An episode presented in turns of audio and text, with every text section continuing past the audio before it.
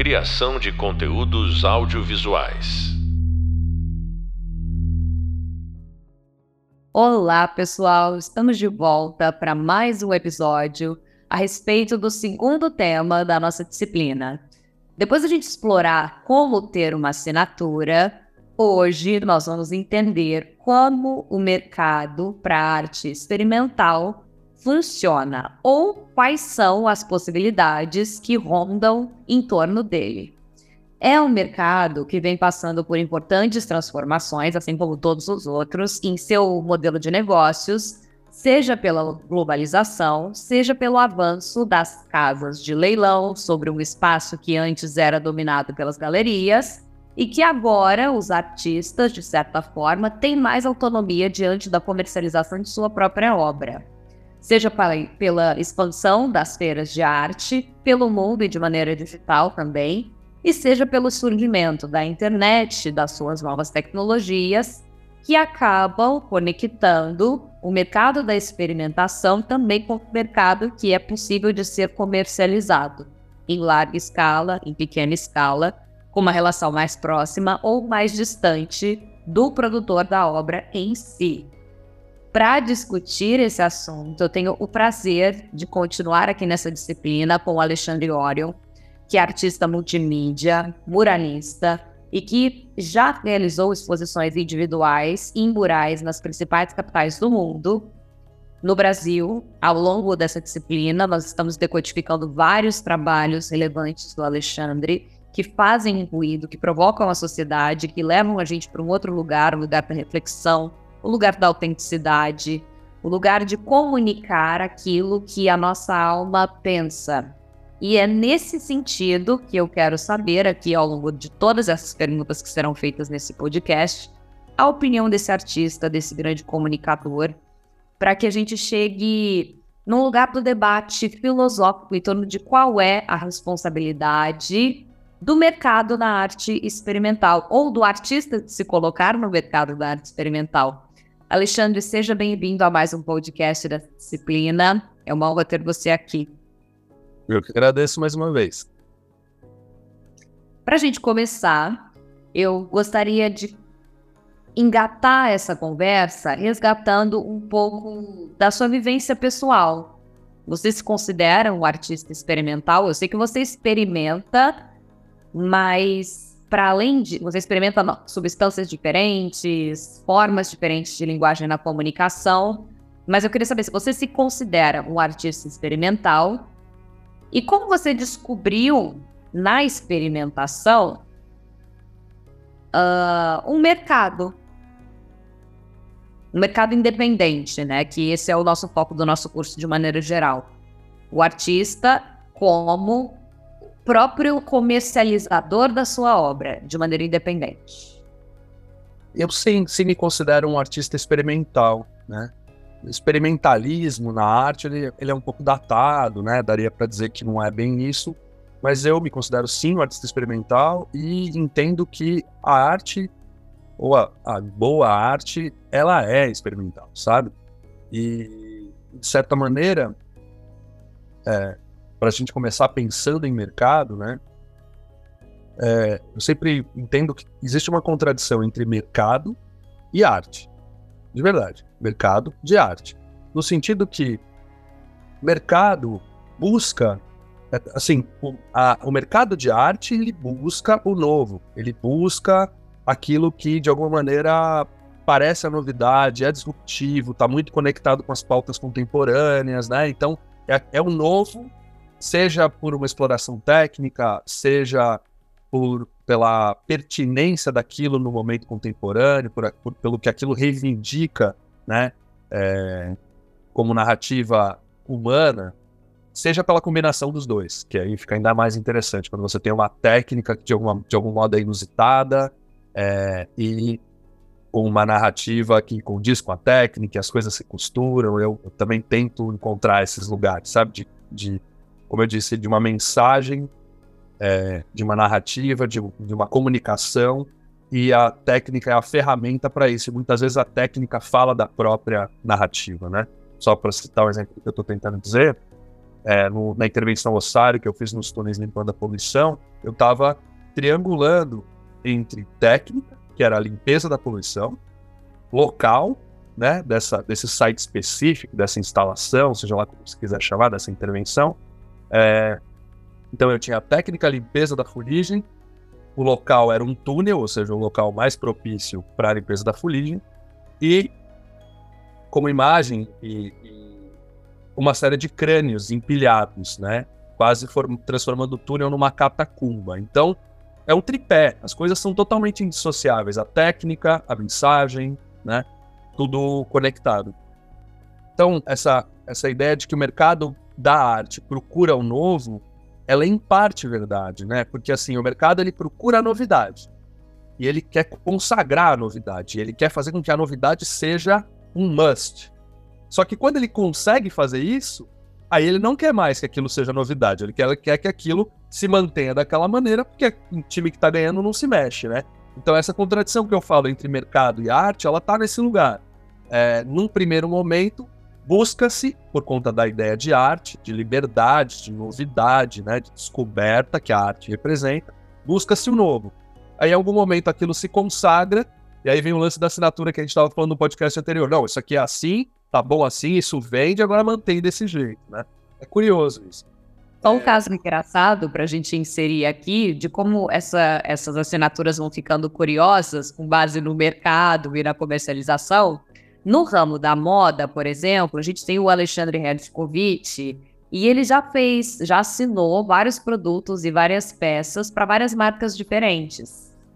Num primeiro momento, se a gente pegar como análise de caso a história do, do Alexandre Redkovic, é, a caveira era o logo dele. Você estava falando do ossário, que também está mexendo com essa figura do, do crânio.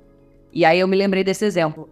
E aí, de certa forma, quando a gente. É, a caveira foi o, a assinatura do, do Alexandre Redkovic durante muito tempo, então ele fez canecas, vários produtos nesses desdobramentos. Mas eu me peguei andando pelas lojas da cidade de São Paulo, uhum. num belo dia que eu fui comprar um jogo de cama e eu me deparei com um produto que era um jogo de lençol totalmente branco, portanto, um jogo de, de cama neutro, que era mais caro porque ele estava como parte de uma coleção assinada pelo Alexandre Ratkovic. Sim. Não existia um tecido que era vinculado a uma criação, por exemplo, dele como estilista. Não existia uma ilustração dele como estilista naquela obra. Não, mas era a última peça. Ela estava esgotada porque as pessoas queriam comprar a assinatura.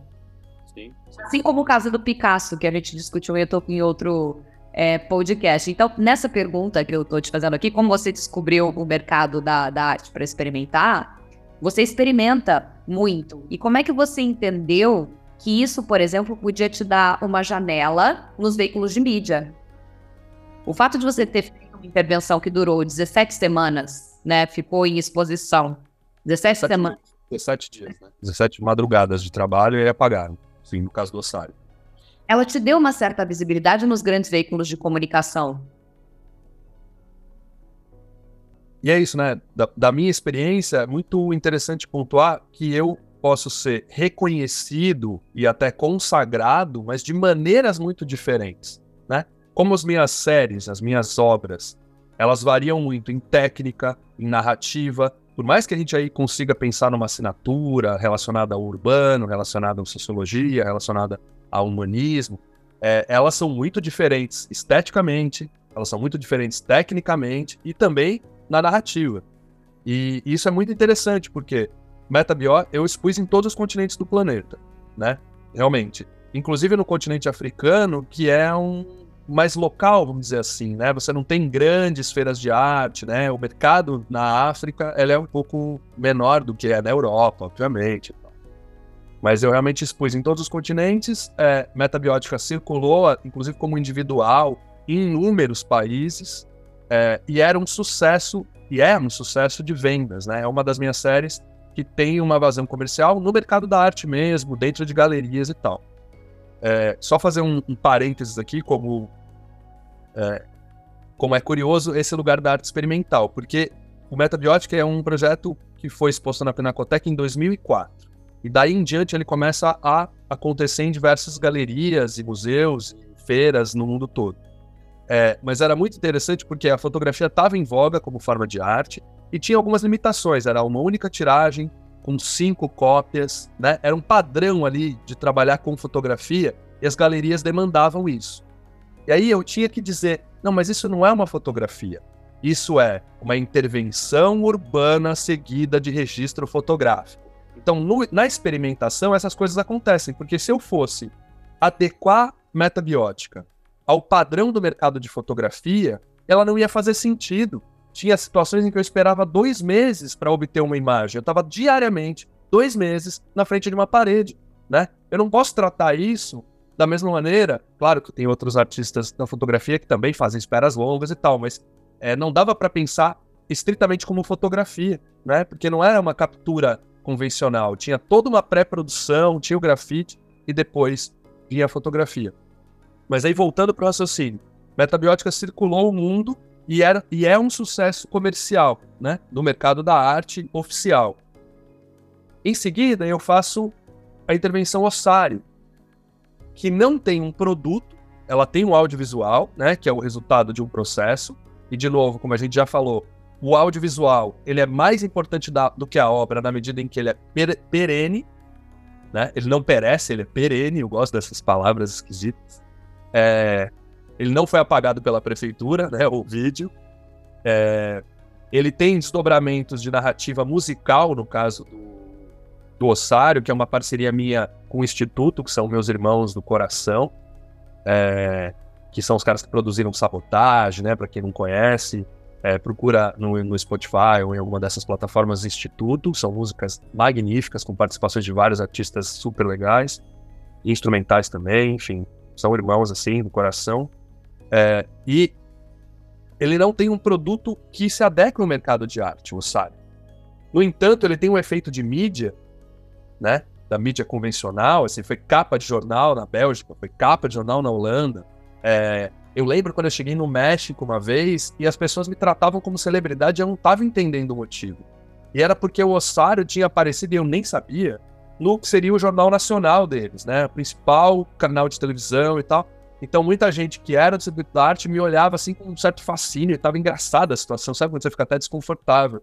Eu não tinha a mínima ideia, nem sabia que tinha sido veiculado, não pediram autorização, sabe? Esse, esses fluxos assim. Muita gente me reconhece é, por esse projeto.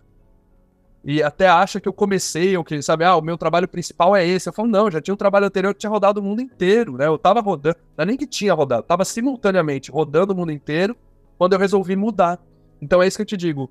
Essa contradição entre mercado e arte, para mim, é muito explícita e muito clara. Se dependesse do mercado, eu só faria isso. Para vocês terem uma, você ter uma ideia, né, Julia? Eu recusei um convite da Basel para fazer um solo project na Basel, porque eu falei, não, eu tô fazendo outro projeto agora. Eu tô trabalhando com poluição, entendeu? Eu tinha mergulhado no ossário, tinha mergulhado nos processos com poluição. E não foi nenhum tipo de arrogância, assim, não tinha tempo hábil. Eles queriam obras inéditas. Eu falei, para produzir uma obra inédita, eu preciso de muito tempo. Não é assim, né? Eu tenho a espera e tudo isso que o projeto Metabiótico envolvia. Não vou conseguir fazer em um mês uma série de obras. Não é dessa maneira. Então é isso, as demandas do mercado, inclusive, elas lidam com prazo, elas lidam com a novidade, né? Como se fosse uma grife, né? Como se fosse uma, uma grife de roupa, nova coleção, essa ideia de nova coleção que é própria do mercado, ela até pode funcionar para as artes no sentido de, olha, isso é novidade, o cara descobriu aqui alguma coisa, né? Juntou isso com aquilo, justapôs e fez um negócio disruptivo, novo, que bom. Só que a arte ela tá o tempo todo atrás de liberdade, ela tá o tempo todo se movendo e assumindo riscos grandes que o mercado não gosta de assumir, né? Então, quando você me pergunta como eu descobri o mercado de arte experimental, eu ainda estou descobrindo e ainda vai ser um exercício. E sem dúvida, o lado independente né, do mercado de, de arte independente, ele segue existindo. É, minha primeira venda foi feita para o Itaú Cultural, por exemplo. Né? Mentira, aí que tá. A minha primeira venda memorável foi feita para a coleção do Itaú. E claro, ela se tornou uma venda memorável porque era um valor de obra, era outro lugar. A minha primeira venda eu não lembro, mas provavelmente foi uma camiseta que eu pintava à mão na escola. Entendeu? Eu fazia minhas próprias estampas de camiseta, eu pintava elas à mão com tinta para tecido, mas eram verdadeiras telas, assim, era muito elaborado, não fazia sentido, inclusive como, né, naquela época, tudo bem, mas o tempo que eu dedicava a pintar uma camiseta nem justificava o suporte, entende? Como é que você vai ficar três semanas pintando uma camiseta? Mas é interessante porque elas, algumas minha mãe guardou, sabe? Elas existem até hoje e são realmente telas, né? São pinturas muito elaboradas de camiseta. A minha primeira venda deve ter sido uma coisa como essa, uma venda independente. A minha primeira venda memorável foi para a coleção do Itaú, que segue sendo, está lá na coleção do Itaú Cultural, do, do, próprio Banco Itaú, lá na central deles na, na, na Conceição, tem também. E para o meu orgulho, tem uma meta biótica, que foi a primeira a esgotar e talvez o maior sucesso de todas, que é um motoqueiro com a pintura pendurada nele, como se ele estivesse carregando esse cara que está pendurado nele é a Metabiótica 8, e ela fica, lá no caso do, do, do escritório do Itaú, ela fica no balcão onde os motoboys recebem e entregam as correspondências. Então é quase uma homenagem a esse fluxo que é bem paulistano, bem megalópole. É... Então também tem isso, né? As coisas se desdobram. E eu lembro que eles me consultaram onde poderia pôr, e a gente conseguiu fazer essa escolha de deixar a obra exposta no lugar como uma homenagem ali para os pelos motoboys, né, para a galera que faz esse, esse fluxo na cidade tão importante, né, tão essencial para que as coisas funcionem. É, eu vou tocar num ponto agora que tem a ver com essa sua primeira grande venda para, para o grande do ponto de vista financeiro e monetário, porque do ponto de vista simbólico eu considero a venda das camisetas muito mais interessante como, como comércio, como atitude, como como comportamento do que um, um próprio meio de grande comercialização. Mas para a gente inspirar as pessoas que estão nos ouvindo, peço licença para te fazer essa pergunta. Quais foram os meios responsáveis para fazer essa ponte entre a negociação do metabiótica e o consumidor que é o Itaú? Você fez essa venda de forma direta? Isso aconteceu por meio de uma negociação com o um agente? Para que as pessoas que estejam é, começando a trabalhar com isso e que estão ouvindo a gente agora, saiba como, como essa conexão acontece, como isso é possível. Foi o Itaú que chegou até você através de uma mídia que vinculou o seu trabalho, foi você que chegou até o Itaú. Sim. Essa conexão, se você puder contar esse caso para inspirar a gente, acho que vai ajudar claro muito os nossos alunos. Claro que sim. E, e se é para inspirar, né, que é o que a gente é, pretende fazer aqui, né, do jeito mais generoso possível, quando você fala que você entende que a venda da camiseta ela é importante ou mais importante, volta para aquele assunto da gente entender que os outros nos dizem artista. Né? Então, ao, ao, longo da vida, o tempo todo, quando uma pessoa dizia, pô, eu quero uma camiseta igual essa sua, né? Quero, você pintou essa camiseta, pô, você que pintou, cara, que incrível, eu quero uma igual a essa. Essa pessoa lá na escola pública, entendeu? Eu estudava escola pública, dentro da escola pública, no pátio da escola pública, essa pessoa estava dizendo para mim, pô, cara, você é um artista, entendeu? E isso é, é, o, é o reforço positivo, isso é a pessoa te validando, né? E essa validação, ela pode começar bem pequenininha assim, e ela vai crescendo e vai se transformando num outro tamanho de validação, como é o caso da venda para o Itaú. Eu imagino que tenha sido a partir da exposição da Pinacoteca, né? Eu não sei de, de, de, fato de que maneira o Itaú chega até mim, mas é, é ele que chega até mim. Imagino que através de seus curadores, né? Isso tudo. Mas muito em virtude da exposição da Pinacoteca, eu suponho, porque era a minha vitrine naquele momento, né? Então, assim, se a gente vai pensar que a gente está falando de mercado, de venda, e, e, a loja tem que ter uma vitrine, e a vitrine naquele momento era a exposição da Pinacoteca. Então, eu imagino que algum curador olhou, entendeu que aquilo tinha uma importância, né? É, e disse ao Itaú: adquira uma obra dessa pessoa. E assim foi, assim foi feito. E é uma venda bastante específica, e até por isso memorável, não só pelo valor, mas né, pelo preço, mas é, por toda a dinâmica, né? Por como essa coleção, em virtude do Itaú Cultural, as sessões, né, o contrato, a própria autenticidade. As minhas obras, elas são acompanhadas de um selo de autenticidade, a gente falou de autenticidade no episódio anterior, e aí tem esse paralelo, né?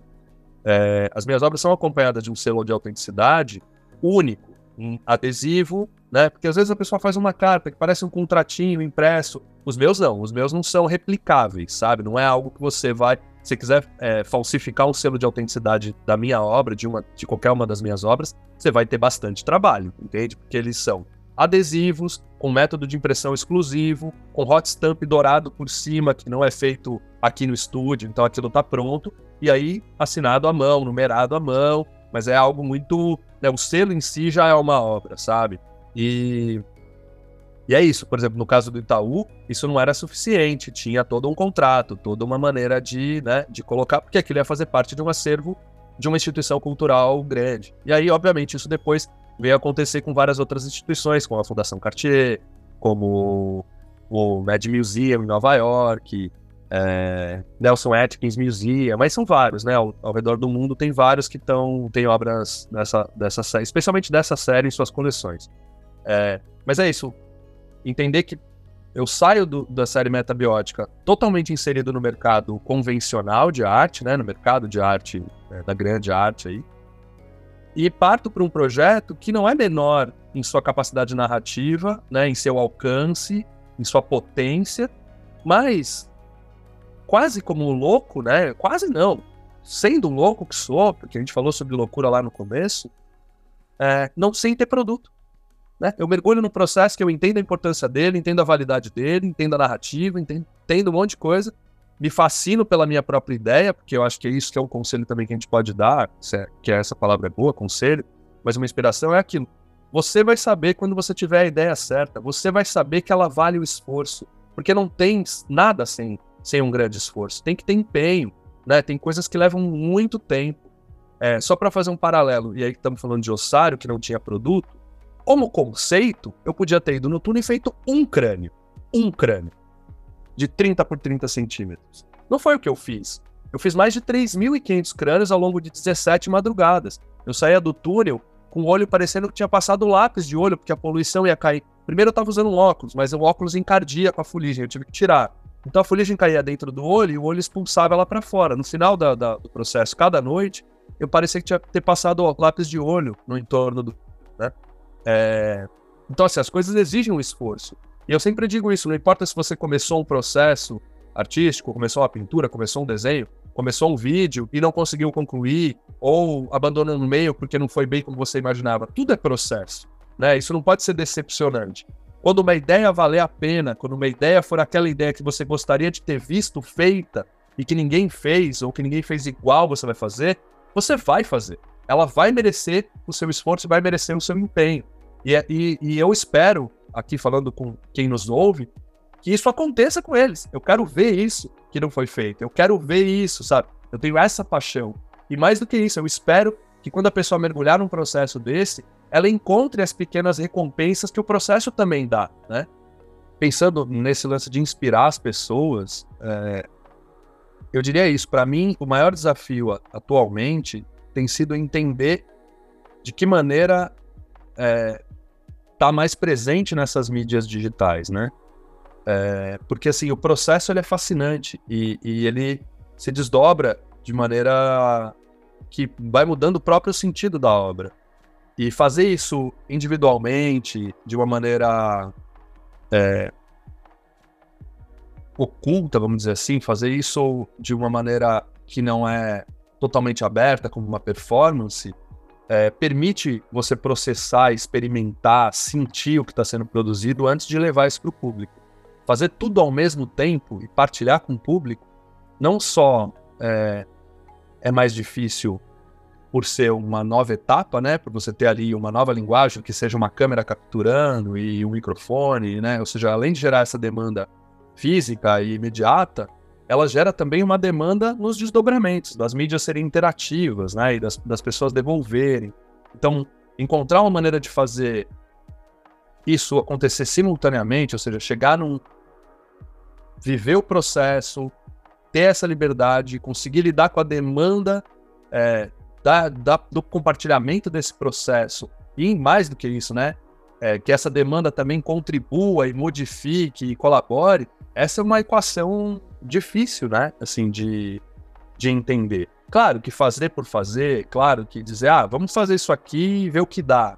Tudo bem, aí vai para o lugar do experimentalismo, da arte experimental, na essência.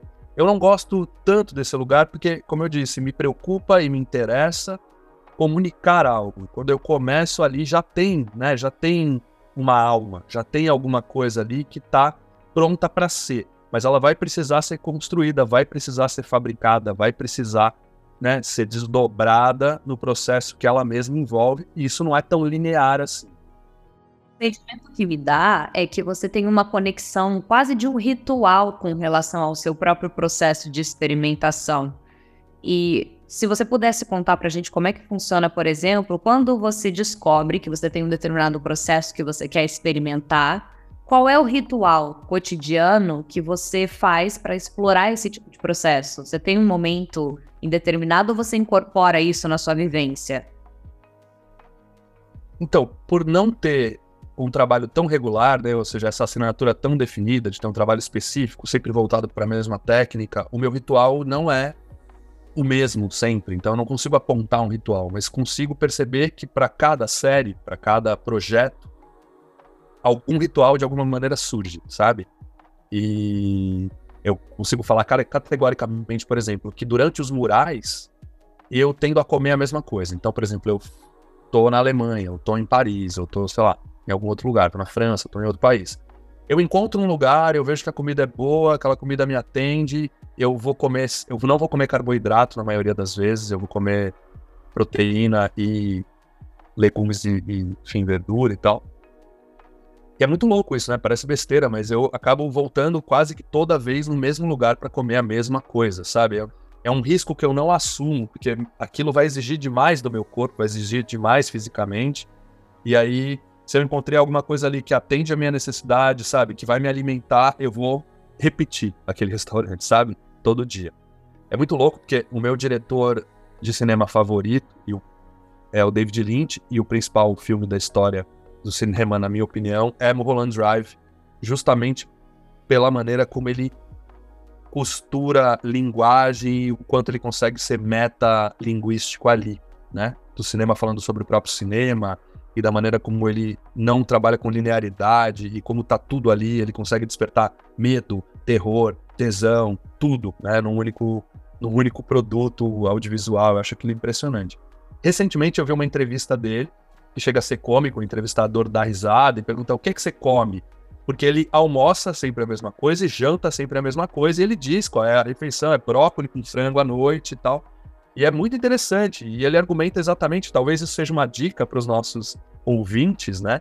Do, do lance do processo criativo. E o David Lynch argumenta que ali ele criou uma plataforma, aquilo tá sólido, sabe? Ele não precisa se preocupar com o que ele vai comer. Aquilo tá posto. E a partir dali, ele pode alçar voos criativos, uma vez que aquilo não é uma questão, sabe? Ele pode se preocupar com outras coisas. Ainda que isso também volte para o lugar da loucura, né? Em várias medidas, para a maior parte das pessoas pode soar maluco.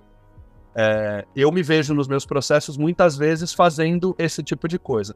Não chega a ser tão metódico, nem parecer doentio em algum nível, mas existem exercícios e processos de desapego. Hoje em dia é muito comum as pessoas, as pessoas terem barba, né? Os caras terem barba grande, é hipster e não sei o que e tal. Em 2001, durante o processo, né, desde 2001, durante o processo de metabiótica, é, eu ficava em frente a uma parede esperando que situações acontecessem. E como eu disse antes aqui, é, chegava dois meses essa espera. Então eu ficava ali plantado, literalmente, esperando situações acontecerem. Em algumas, em algumas das obras, era muito mais frenético o movimento, né? acontecia muito mais coisa seja pela localidade ser central, ter mais movimento de carro, de gente, etc., seja, enfim, por ser um, por, por, pelo local ter mais movimento mesmo. É, mas em outros era uma paradeira infinita, ou seja, dois meses esperando em frente a uma parede. A minha barba ficou enorme, enorme, ela me incomodava e tudo, mas eu não estava preocupado com ela, sabe? E é muito louco, porque naquela época não era comum. E eu lembro que pessoas conhecidas, você imagina, você tá dois meses parado no mesmo lugar na rua, vai aparecer alguém que te conhece. E a pessoa aparecia, e tem um caso bem específico, é, dos amigos falaram, você tá bem?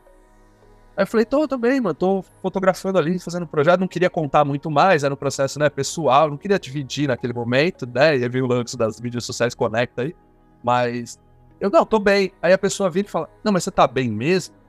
né? Ou seja, aquela barba, aquela coisa. Eu estava, na verdade, imerso no processo meditativo. Ficar dois meses na frente da mesma parede, esperando que pessoas apareçam, não há de ser outra coisa senão um processo meditativo, né? Brutal, até, eu diria. Então as pessoas vinham, te viam com aquela barba e tal. Você tá bem? Pô, tô bem. Você? Tá, tô bem.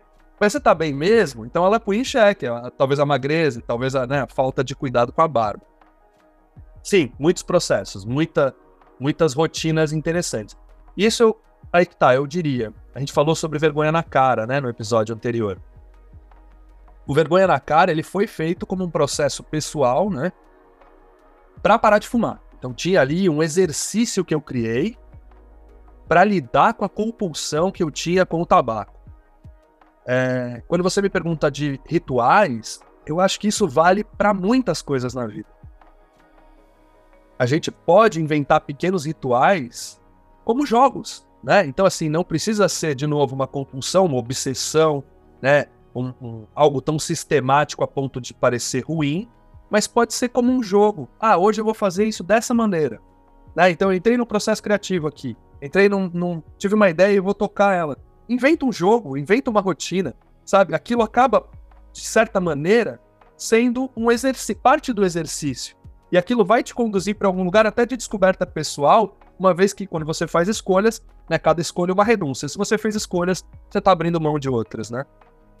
Para a gente finalizar, existe relação entre NFT e experimentação? Na sua opinião, tudo pode ser NFT? sem dúvida existe uma relação, né? Porque eu acho que o NFT também, quando começa, ele começa como um experimento, né? E isso não só o experimento artístico, mas o próprio experimento da plataforma. É, eu gosto de pensar que tudo pode ser NFT. Por exemplo, o Ossário, que tem um vídeo que não foi comercializado, né? Ele foi tratado como um registro. Ele poderia ser comercializado no FT em partes, inclusive, né? E aí a pessoa, algumas pessoas teriam essa obra original que no caso tem um milhão e meio de visualizações no YouTube e muitos mais milhões em eventos, festivais no mundo todo. Ela poderia ser comercializada nesse lugar, mas de maneira geral o que eu vejo não é isso que acontece, né? Porque o NFT ele parte de uma plataforma.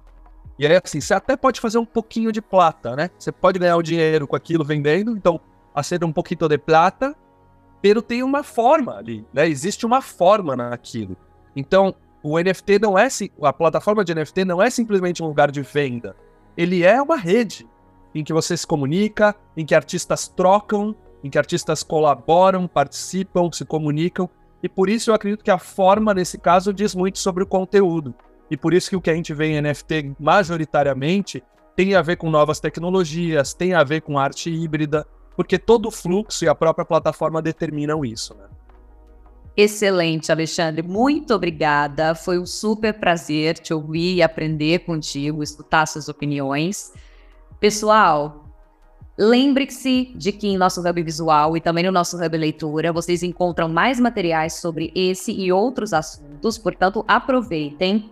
Em nossa próxima conversa, nós vamos avançar para as oportunidades para o audiovisual. Falaremos sobre o papel da criação de conteúdo você acabou de ouvir um podcast Descobrindo o Mercado da Arte Experimental com o artista Alexandre Orion. Eu sou Ana Julia Ribeiro e te encontro muito em breve para outro papo.